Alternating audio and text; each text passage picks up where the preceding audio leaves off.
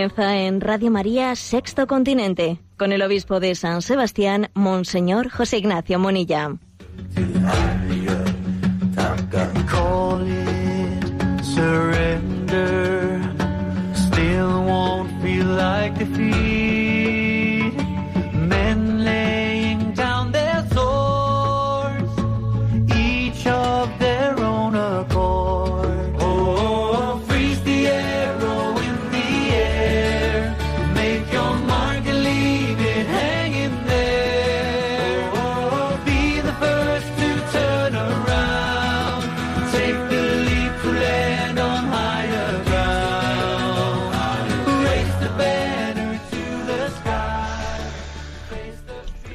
Cordial saludo a todos los oyentes de Radio María. Un día más, con la gracia del Señor, nos disponemos a realizar este programa llamado Sexto Continente, que lunes y viernes de 8 a 9 de la mañana realizamos aquí en directo en Radio María España.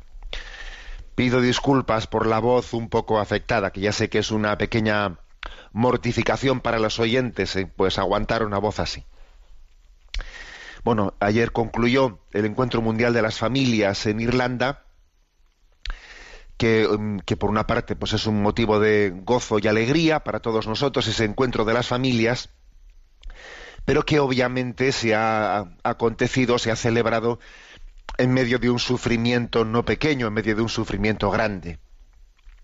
Lo cierto es que la Iglesia está pasando en este momento la Iglesia Católica, pues uno de esos momentos de prueba especialmente duros y fuertes que en el devenir de la historia a veces acontecen.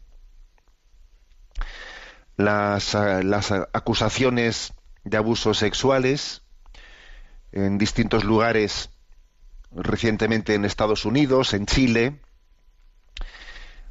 el efecto mediático también que ello produce, el hecho de que también hemos sido testigos a veces, ¿no? De algunas, de algunos episodios también de acusaciones falsas, como por ejemplo la de los sacerdotes de Granada que fueron acusados falsamente y después fueron absueltos y el Santo Padre también pidió perdón por haber pensado quizás que en algún momento fueron culpables, la confusión que todo esto genera, la necesaria petición de perdón, manifestación de vergüenza, la necesidad de purificación interior, la confusión y desorientación en muchos campos, de manera que hay pronunciamientos contrarios, etcétera. Todo ello está generando pues un sufrimiento grande, ¿no? Y bueno, pues con la Iglesia obviamente está siendo atacada, o sea, Satanás odia a la Iglesia, vamos a ser claros, Satanás odia a la Iglesia, porque sabe que es la esposa de Cristo y porque sabe que es el instrumento pues para hacer presente la vida, la gracia de Cristo en el, mundo de hoy. Y obviamente la, odia y, nosotros en el día a día pues no somos conscientes ¿no? de los zarpazos que están aconteciendo muchas veces, bueno, fuera de los medios de comunicación, sin que nosotros sepamos nada. Supongo que la conciencia que tenemos de esa gran batalla entre el dragón y la mujer, esa mujer que es María y que es la Iglesia, esa gran batalla entre el dragón y la mujer, muchas veces nos pasará desapercibida, pero claro, hay momentos históricos como este en que la batalla tiene ecos, ecos mediáticos y, salpica mucho, ¿no? Bueno, ¿qué es lo que vamos, debemos y vamos a hacer?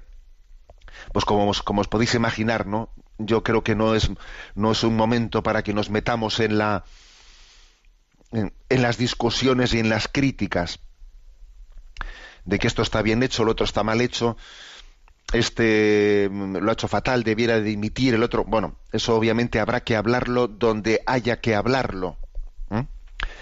Pero mm, a nosotros lo que nos toca, ¿eh? lo que nos toca es mm, ser conscientes de que detrás de los acontecimientos históricos hay una batalla de otro orden, que nuestra lucha no es contra las potencias de este mundo, ¿eh? Nuestra lucha es contra esas eh, contra Satanás y sus y sus ángeles. Entonces hoy lo que procede, lo que vamos a hacer al comienzo de este programa es la oración a San Miguel Arcángel. La oración a San Miguel Arcángel que fue compuesta por el Papa León XIII en 1890. El Papa León XIII era el Papa 256 en la sucesión de San Pedro, y él también en momentos duros ¿eh? compuso esta oración pidiendo la protección de San Miguel Arcángel, ese gran luchador ¿no? contra las potencias de Lucifer.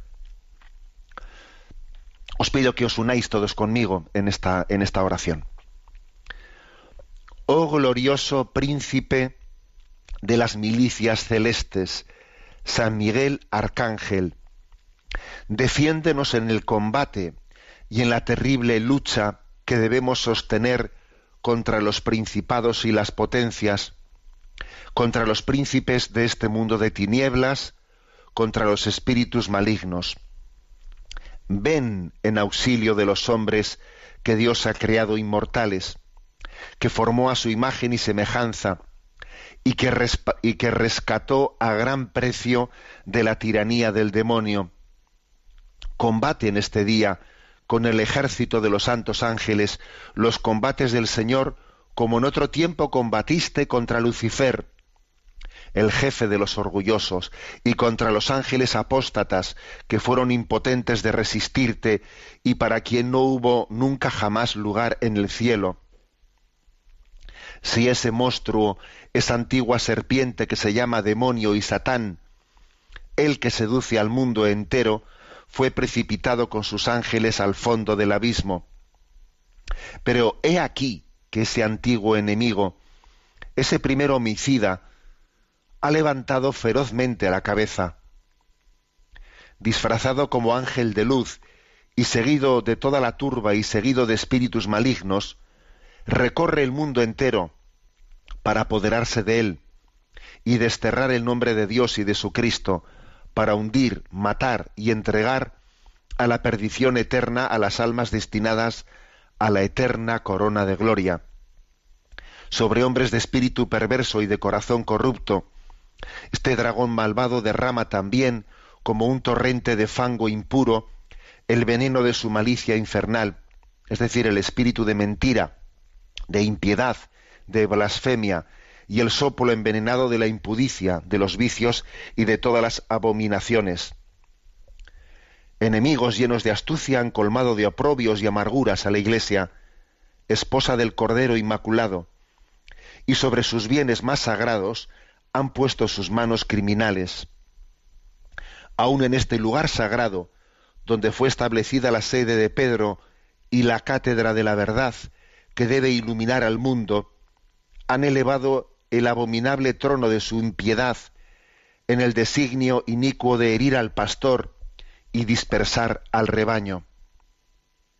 Te suplicamos, pues, oh príncipe invencible, contra los ataques de esos espíritus réprobos. Auxilia al pueblo de Dios y dale la victoria.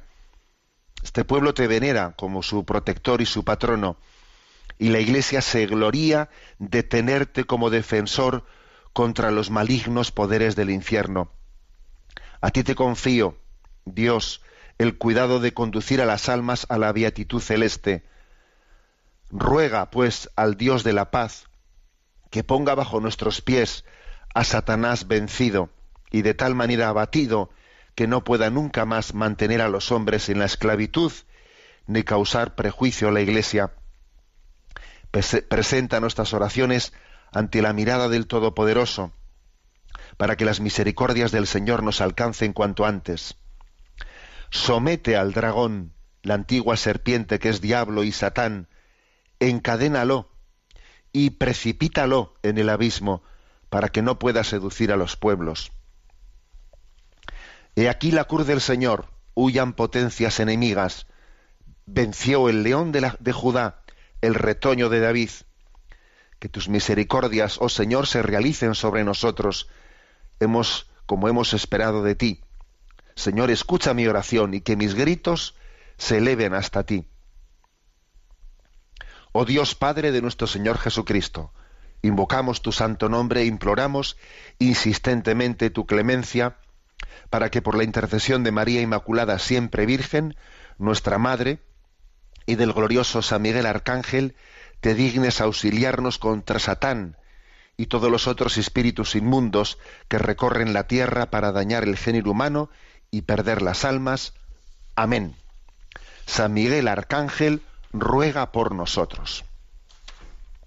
Bueno, así hemos comenzado, también en un momento clave eh, de la historia de la Iglesia, pues esta, este programa, invocando a San Miguel Arcángel. Pedimos que proteja a la Iglesia, que proteja al Santo Padre, que proteja a todos los obispos, que proteja a todos los sacerdotes, a todos los religiosos, matrimonios, a todos cuantos especialmente no tienen en este momento encomendada esta gran, esta gran batalla de purificación interna, de discernimiento interno y de purificación, que a todos ellos les defienda, que los dones del Espíritu Santo asistan a su iglesia en este momento. ¿eh? Y, sencillamente, después de hacer esta, esta oración, ¿qué debemos de hacer? Bueno, ser perseverantes en ella, unir también nuestro sacrificio, nuestras mortificaciones en estos días, y confiar, no vivir angustiados y nerviosos, porque estamos en manos de Dios. Repito, estamos en manos de Dios.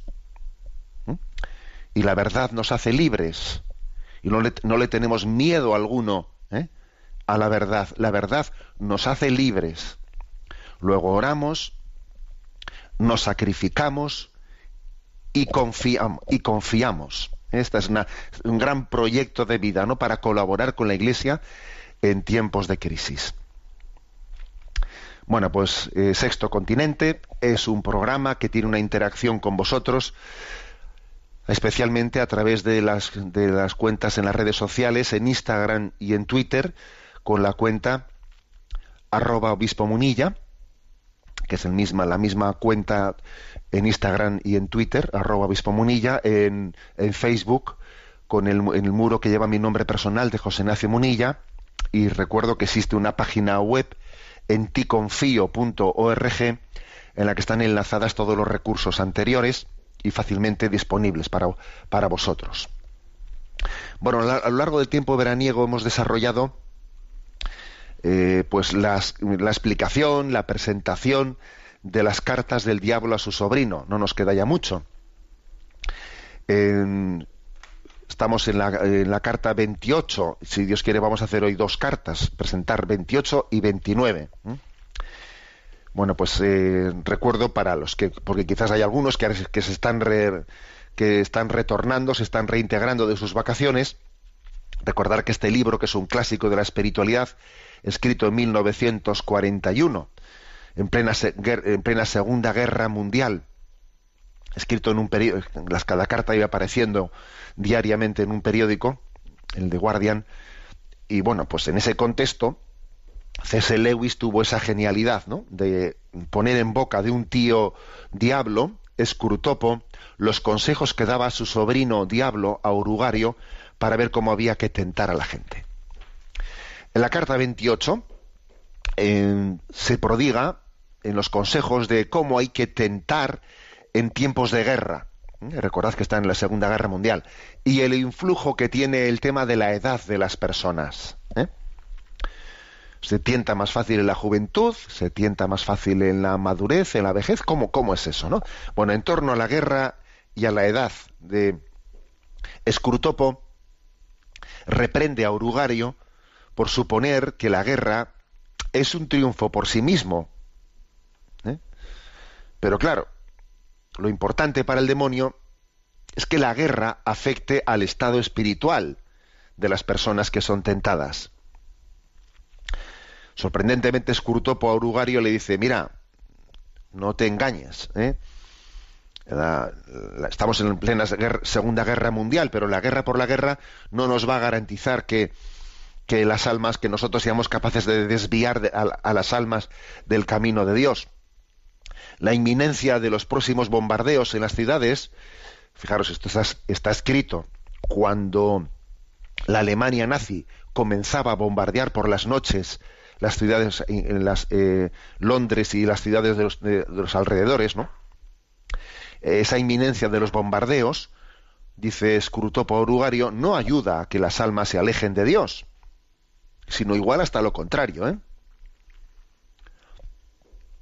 Por lo tanto, la posibilidad de que muera, ¿eh? muera eh, aquel a quien Orugario está tentando, el paciente de Orugario, ¿no? Pues eh, si muere en el momento presente, pues no es una buena idea, no es un buen escenario para el demonio.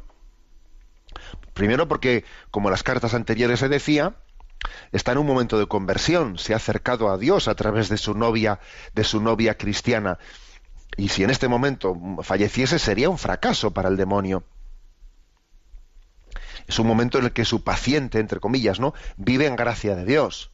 Y al demonio no le interesa para nada su muerte ahora, ¿no? Es más, es un hecho que por motivo del impacto de la guerra, las ilusiones mundanas que solemos tener, ¿no? que suelen ocupar mm, un gran espacio en la mente de los humanos en tiempos de guerra, pues eso solemos ser menos mundanos. Incluso solemos ser más solidarios. Uno practica la solidaridad con los vecinos y con los que sufren de forma especial.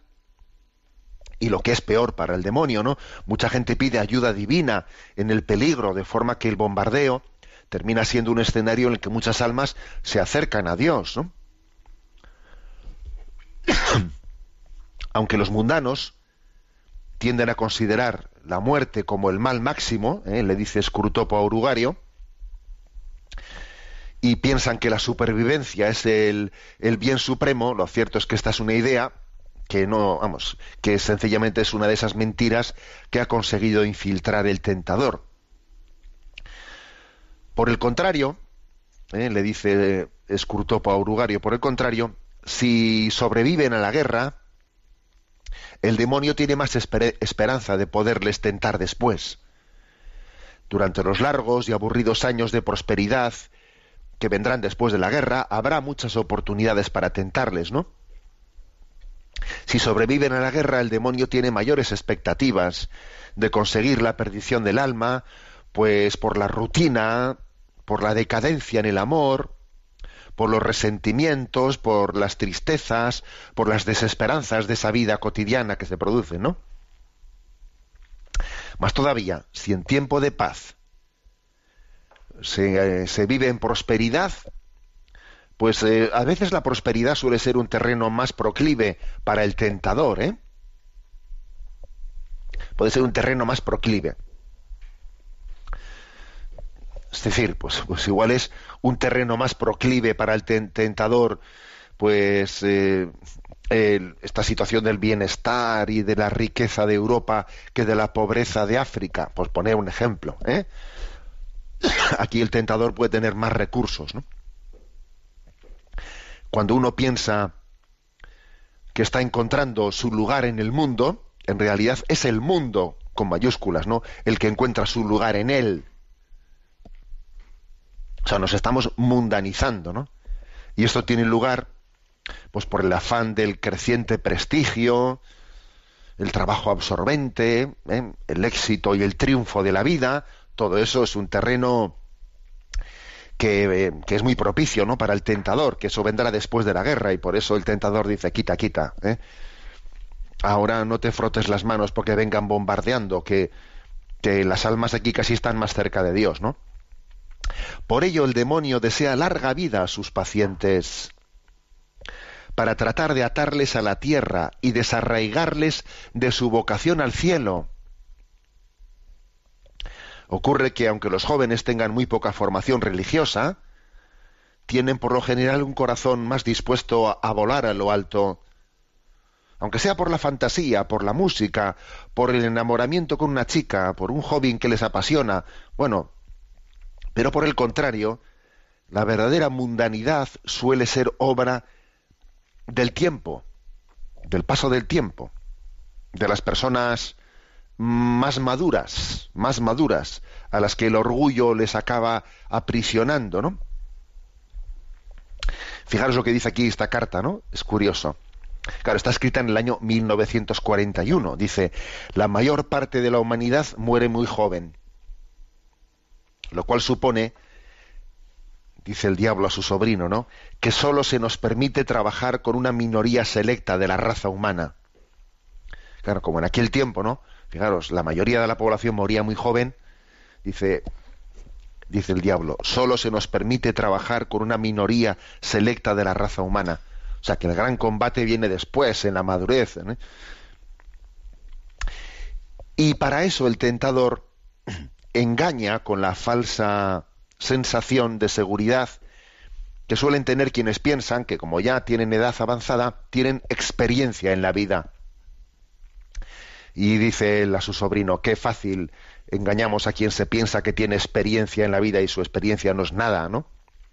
Un gran filósofo dijo que la experiencia es la madre de la ilusión, dice Scrutopo Aurugario. Menos mal que luego se han olvidado de lo que dijo ese filósofo. ¿eh?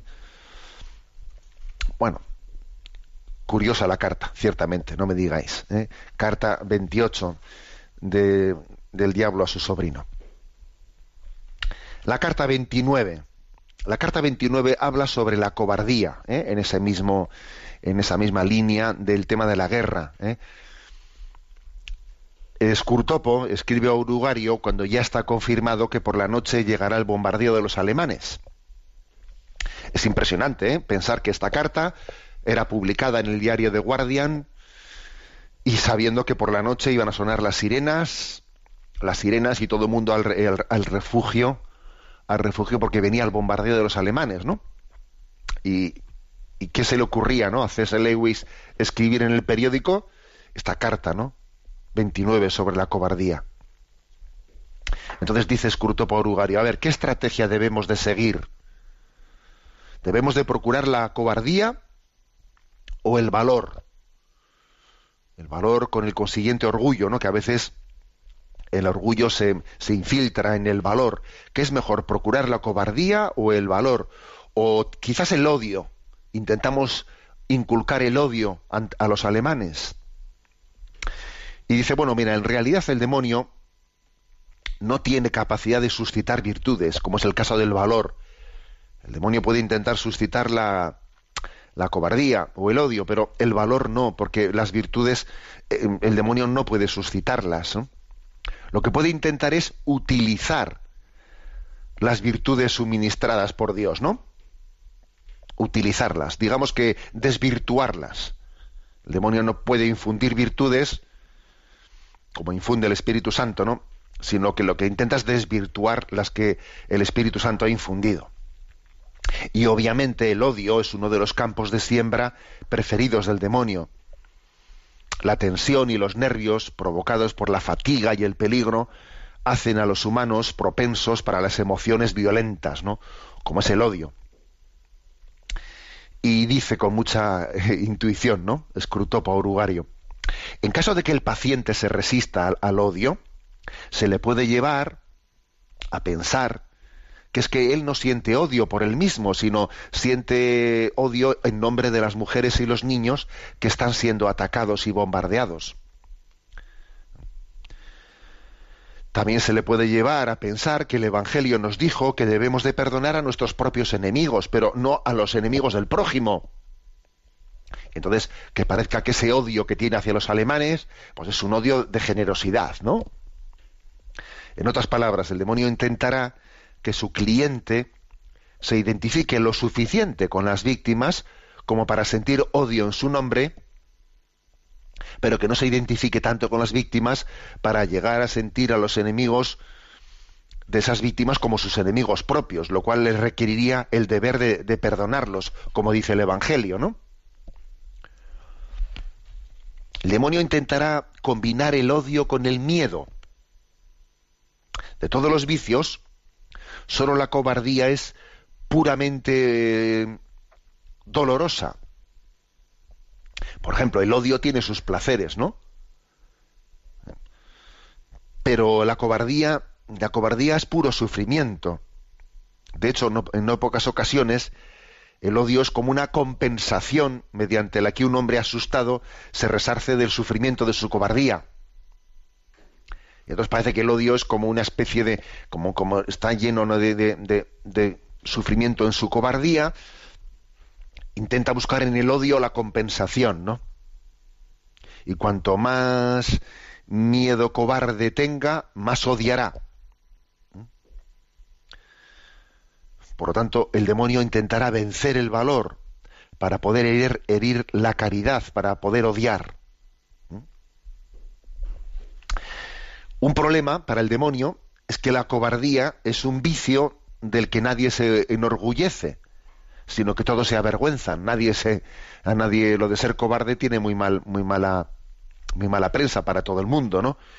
Y por lo tanto al demonio le puede salir el tiro por la culata cuando intenta inculcar la cobardía en sus pacientes, porque eso puede suscitar conocimiento de uno mismo, con el consiguiente arrepentimiento y humildad. O sea que la alternativa entre la cobardía y el valor puede despertar a multitud de hombres del letargo moral. Y ahí le puede salir al demonio el tiro por la culata. ¿eh? Y C.S. Lewis en esta carta apunta que de hecho esto aconteció en la Gran Guerra, en la Primera Guerra Mundial. Mucha gente iba a la, eh, iba eh, a, la guerra pues casi, casi como si fuese una especie de un juego, ¿no? En plan en plan romántico, vamos a la guerra. Y claro, cuando se dieron cuenta lo que era, lo que era la guerra, descubrieron su cobardía y entonces muchos descubrieron la moral por primera vez. Es que a veces, al descubrir la cobardía, uno se abre, ¿no? Se abre a la, a la realidad de su vida y entonces llega el arrepentimiento y llega el valorar, ¿no? Determinados valores morales que no se habían tenido en cuenta. Curioso ¿eh? este planteamiento de la carta. Y luego añade, cuando Dios permite grandes conflictos y catástrofes, y Dios los permite, lo hace, esto lo dice ¿eh? Scrutopo Aurugario, lo hace porque en un mundo peligroso las cuestiones morales se, se, plantean más fácilmente a fondo.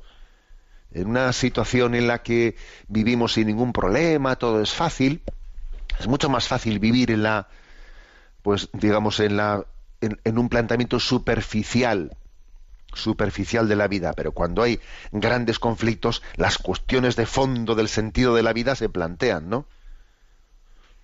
Dios sabe que el, el valor, tener valor frente a la cobardía, no es una virtud más, sino que es la forma de todas las virtudes en su punto de prueba, en su punto de prueba. Por ejemplo, dice, ¿no? Que Pilatos fue piadoso hasta que le resultó peligroso ser piadoso. Claro, entonces tú verás, si, si, si las virtudes no son curtidas con el valor frente a la cobardía, todas ellas perecen, ¿no? Eso enfatiza, ¿no? Enfatiza la, el valor y la, o sea, la importancia de esta virtud del coraje, del valor. ¿eh? frente a esa cobardía, ¿eh? en la que fácilmente el, demonio intenta con la cobardía que derive en odio, que derive en odio, pero con el peligro de que la cobardía lo que, lo que pueda derivar es en que se nos abran los ojos, se vean mi debilidad y entonces yo pida la ayuda de Dios. Esta es, esta es la lucha, ¿no? Y entonces en cuanto a la técnica de tentación a la cobardía, dice Escurto Ugario, mira, tú procura mantener a tu paciente dando vueltas y vueltas en la cabeza a lo que no está en su mano cambiar. Tú intenta que evitar que tenga un pensamiento sencillo, ¿no? Un pensamiento sencillo del tipo de tengo que permanecer aquí y punto. ¿eh? No, tú intenta que se arme líos en la cabeza, intenta suscitar hipótesis imaginarias, ¿no? De decir, bueno, si ocurriese A, aunque espero que no, pero si ocurriese A, podría hacer B. Y en el peor de los casos podría hacer C. Y si este me dice esto, hago lo otro. Si esto, o sea, mm, tenerle entretenido, ¿no? En el caso de que esto no funcione, pues mira, intenta inculcarle supersticiones. Si hago esto tengo buena suerte, si hago lo otro tengo buena suerte, ¿no? La cuestión es alejarle, con estos pensamientos tontos, ¿no? Alejarle de la conciencia de que estamos en manos de Dios y que debemos de confiar en Dios. Intentar que en eso se suscite una ansiedad de que intente agarrarse a algo que no sea Dios. ¿eh? Tenerle ahí entretenido y distraído. ¿eh?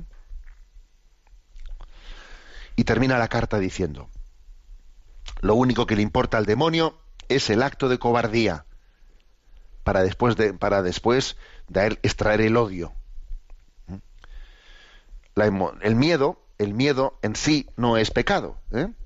y aunque el demonio disfruta de vernos con miedo, sabe que eso todavía, el que tengamos miedo, no es su victoria. El miedo en sí no es cobardía. Lo que el demonio intentará es que del miedo se lleve a la cobardía y de la cobardía al odio. Y sin embargo, la, estrategia de, de, Dios será que del, que del miedo se derive, pues, sencillamente el conocimiento de nuestra debilidad y el abrirnos a suplicar a suplicar la, la, ayuda de Dios y la asistencia de Dios y pedir el don de la valentía, del coraje.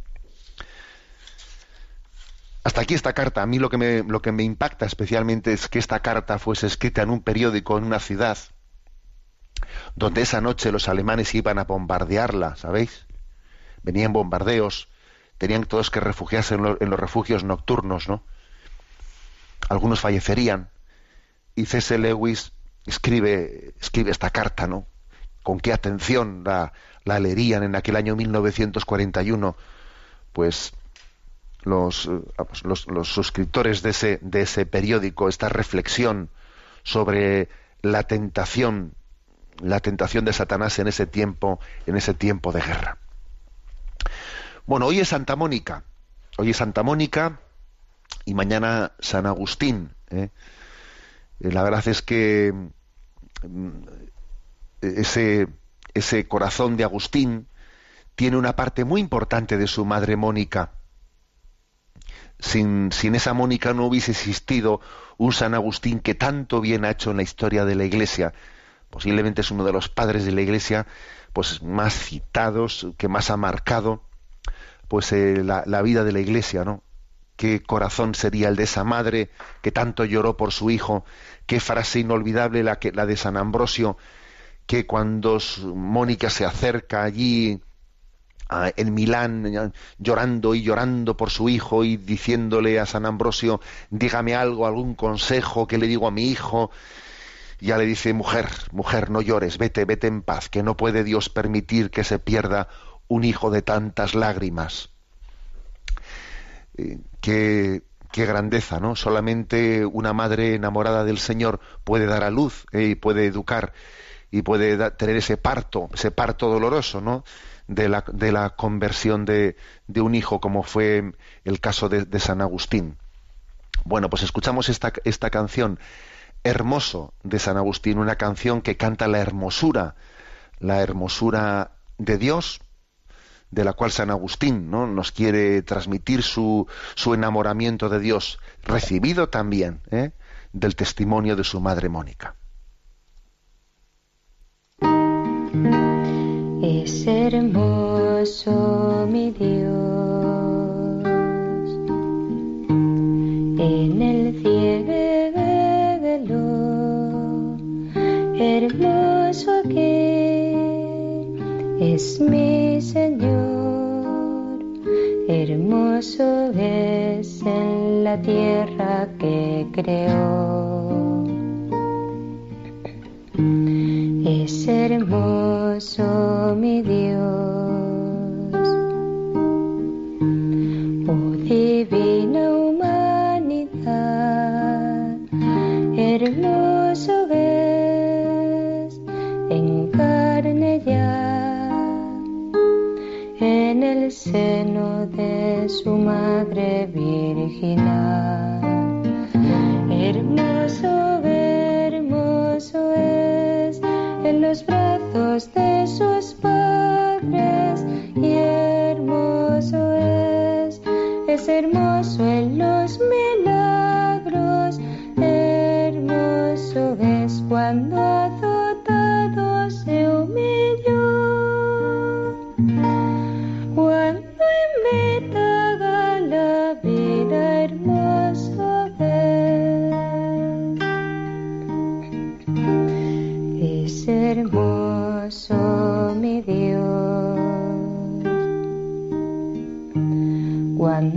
próxima está.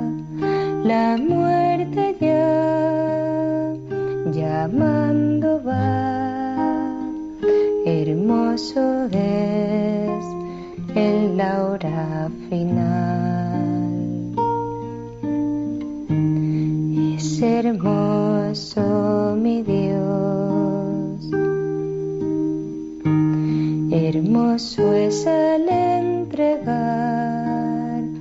su espíritu.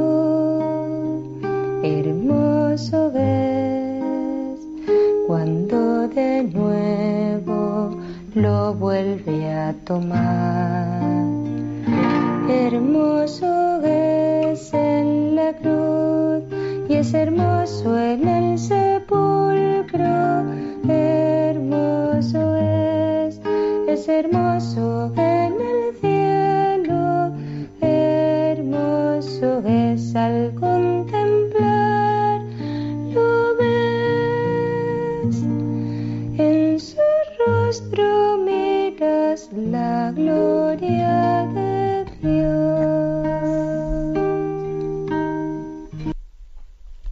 Es hermoso el rostro de Dios, que tengamos un alma que se purifique y sea iluminada para poder prepararse a la contemplación de ese rostro.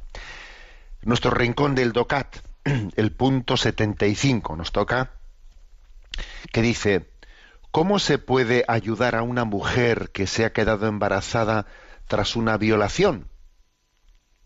En el caso de una violación hay que tener en cuenta dos hechos. Por un lado, ya que se trata de un terrible delito de violencia a la mujer, ha de ser penado judicialmente y reprochado moralmente. Por ello, a la mujer afectada se le debe asistir tanto por parte del Estado como desde el punto de vista espiritual. Un sacerdote o alguien formado específicamente para ello en los hospitales de la Iglesia o en los centros de ayuda católicos puede asistir a la afectada, le dará consuelo y le indicará el camino para seguir adelante y por el otro lado el ser humano ahí concebido es una criatura amada por Dios, independientemente de quién fuera su progenitor. Dios tiene un plan para esa criatura que podrá ser un consuelo para la madre y un don de esperanza, al margen de las heridas producidas en el alma de la mujer. Dios siempre acompaña al hombre y le desea el bien, y aunque ante la libertad humana Dios no puede evitar los delitos, sí que puede hacer que nazca una nueva esperanza y una nueva vida. La criatura concebida necesita todo el cariño y todo el amor de su madre. También en el ámbito social de la madre ha de procurar que la embarazada se sienta protegida y aceptada. Y aun en el caso de que se produzca un aborto, las instituciones de la Iglesia se encuentran ahí para ayudar a la mujer afectada y para superar, superar con ella dicha experiencia. Bueno, como veis, el punto 75 trata un caso muy particular, muy particular, que es el de cómo proceder en el caso de un embarazo por violación. Que, suele ser un caso invocado muchas veces, vamos a ser claros, ¿no?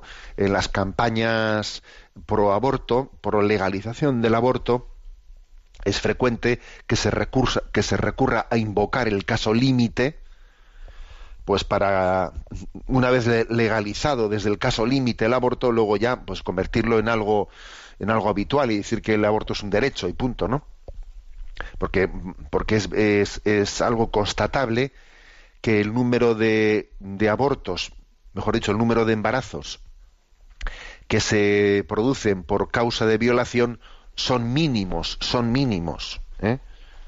son mínimos pues porque claro eh, eh, la violencia de, una que acontece no pues en, una, en un embarazo en ese, ese tipo de circunstancias eh, hace que también se segreguen de, determinadas vamos recuerdo haber escuchado a una ginecóloga decir que el tipo de vamos de, de segregaciones que tiene el cuerpo humano en, ese, en esos actos violentos hacen muy difíciles no un, un, un embarazo pero muchas veces se invoca ¿no? ese caso extremo como, ¿eh? como el, caso para abrir la puerta hacia el aborto.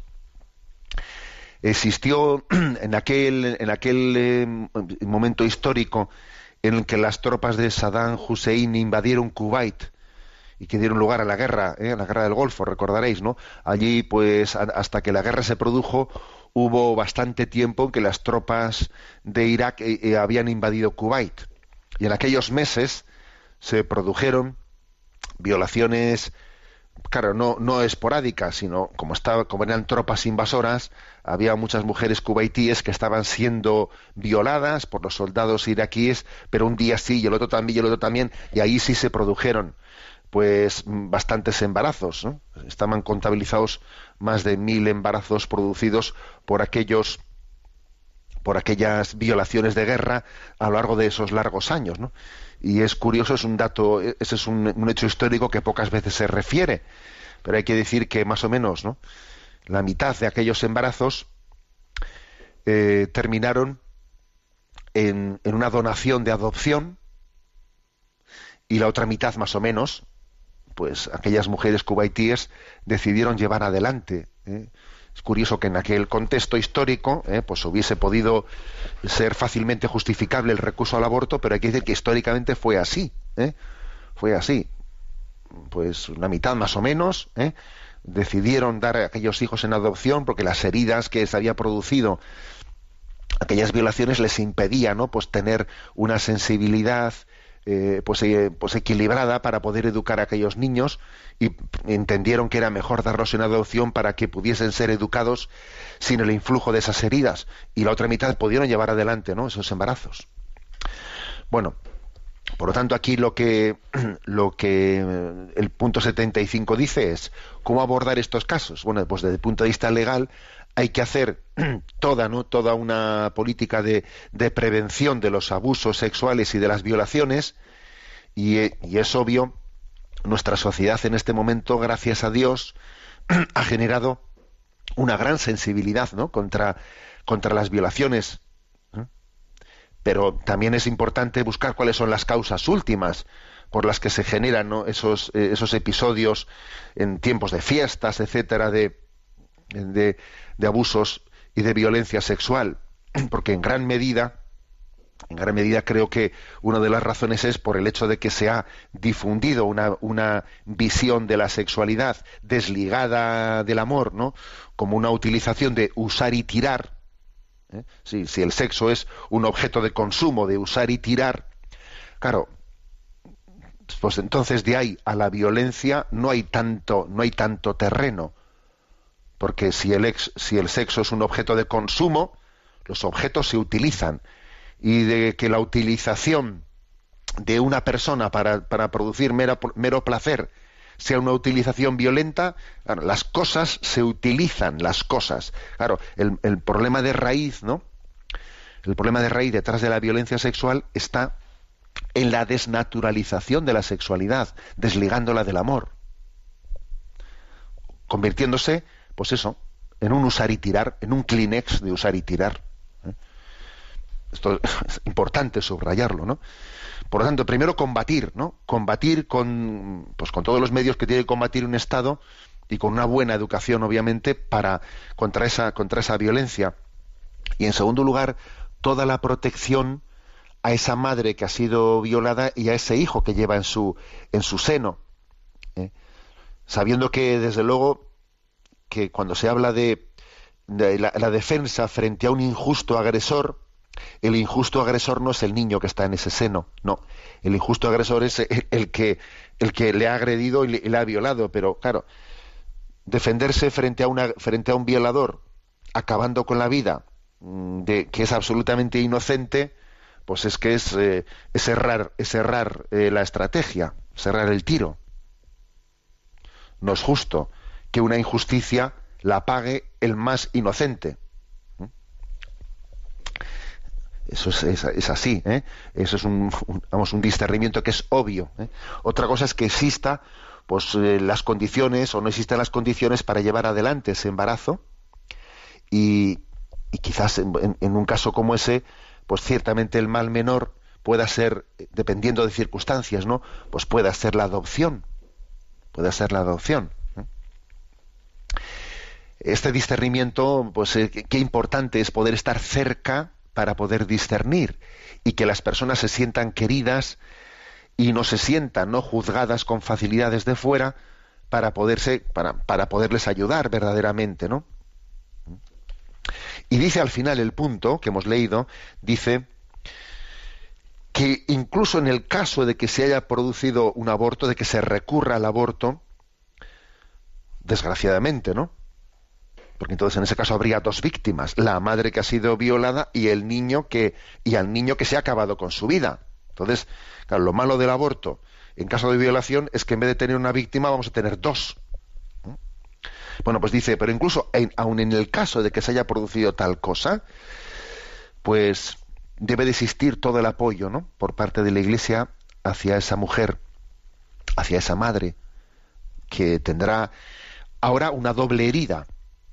La herida por haber eh, sido violada y encima la herida también pues por, por haber abortado, porque eso también le va a pasar una factura grande porque, porque ha sido creada con un instinto de maternidad y entonces ahora resulta que, que la desgracia, ¿no? que el drama el drama de lo acontecido a ella también le ha, le, ha puesto en una situación en la que su propia conciencia pues ha entrado obviamente pues en crisis, ¿no? Sea que hasta estos casos últimos también debemos de llegar, ¿no? Y sabéis que existen en la Iglesia eh, mm, pues eh, iniciativas como la del proyecto Raquel, la del proyecto Raquel, que es un, acompañamiento a las madres que abortaron y, tienen una profunda herida, les cuesta mucho perdonarse a sí mismas por haber abortado y la Iglesia intenta acompañarlas pues en la sanación de esa, de esa herida. ¿eh? Bien, pues hasta aquí este comentario del punto 75. Tenemos eh, un rato también para un momento para atender las preguntas de los oyentes. Sabéis que hay un, un correo sextocontinente arroba radiomaria.es al que podéis hacer llegar vuestras preguntas. Y a Cristina, que está en la emisora, le vamos a pedir que nos presente las preguntas seleccionadas. Buenos días, Cristina. Muy buenos días, monseñor. Adelante.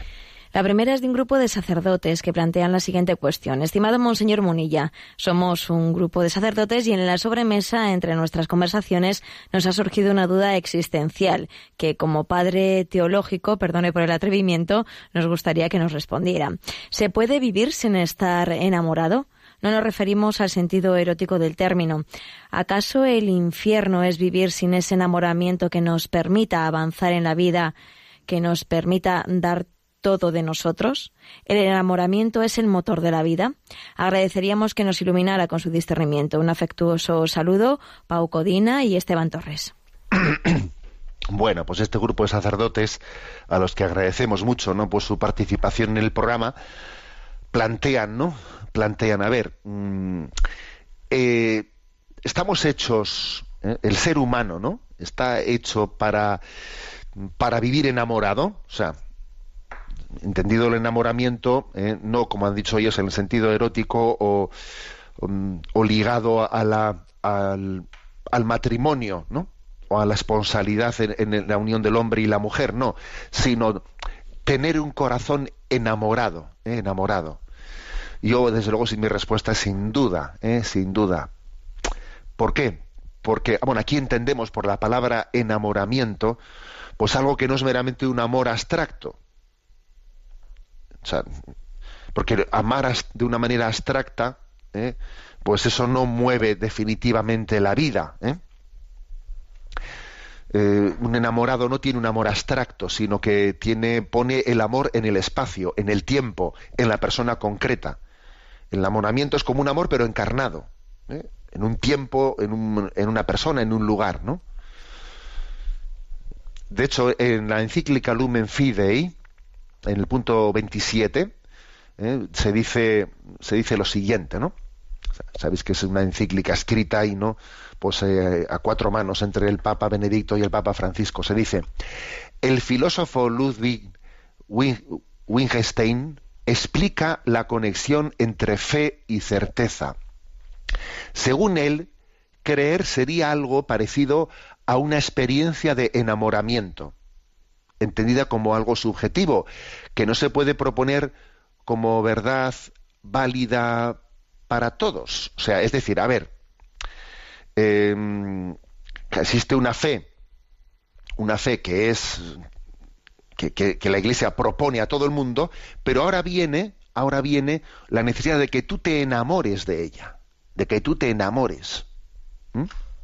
Sin ese enamoramiento, esa fe va a ser un poco teórica, no, va a mover tu vida, no va a mover tu vida, es más, no va a unificar tu vida, cuando alguien no está enamorado, es muy difícil que esté interiormente unificado. Porque cuando uno tiene un corazón enamorado, todo se unifica en la vida. Todo, todo va... Eh, sin embargo, cuando uno tiene enamoramiento en la vida, pues está muy disperso muy disperso y incluso hay muchos capítulos en su vida que son contradictorios con otros porque por una parte hago esto pero por otra parte hago lo otro que parece lo contrario ¿cómo, ¿cómo me contradigo tanto en la vida? pues porque no estás enamorado porque si estuvieses enamorado todas tus fuerzas confluirían en la misma dirección ¿eh? Luego, es muy importante esto, ¿no? O sea, que bajemos del amor teórico al enamoramiento concreto en la vida, ¿no? A esto se refiere de un amor encarnado. Sin olvidar una cosa importante, ¿no? Sin, sin olvidar que, que un sacerdote, bueno, que todo cristiano, ¿no? Todo cristiano, todo bautizado, está llamado a enamorarse de Dios. Hay un enamoramiento de Dios, que el alma consagrada, obviamente, vive ese enamoramiento de una manera muy especial y que ese enamoramiento de Dios que es posible y es más que estamos vocacionados a Él, es el que va a unificar nuestra vida, mientras que no estemos enamorados de Dios, en nuestra vida va a haber muchas contradicciones. ¿Eh? Que Dios nos dé esa gracia, ¿no? Decía el Papa Francisco esta expresión, que nuestro polvo, por la fuerza de tu aliento de vida, Señor, se transforme en polvo enamorado somos un poco de tierra, somos un poco de barro, pero somos un poco de barro enamorado, enamorado de Dios. ¿eh? Bueno, adelante con la siguiente consulta. Mauro nos hace llegar la siguiente consulta. Muy buenas, monseñor, de gracias a Dios por su programa. Soy de Colombia. Tengo 30 años, casado y con dos hijos. Empecé a trabajar con 10 años. He pasado por 15 empleos distintos. Al final decidí estudiar servicio farmacéutico, pero siento que ningún trabajo me apasiona y no encuentro un director espiritual en este momento. Siento que laboralmente dice no soy feliz.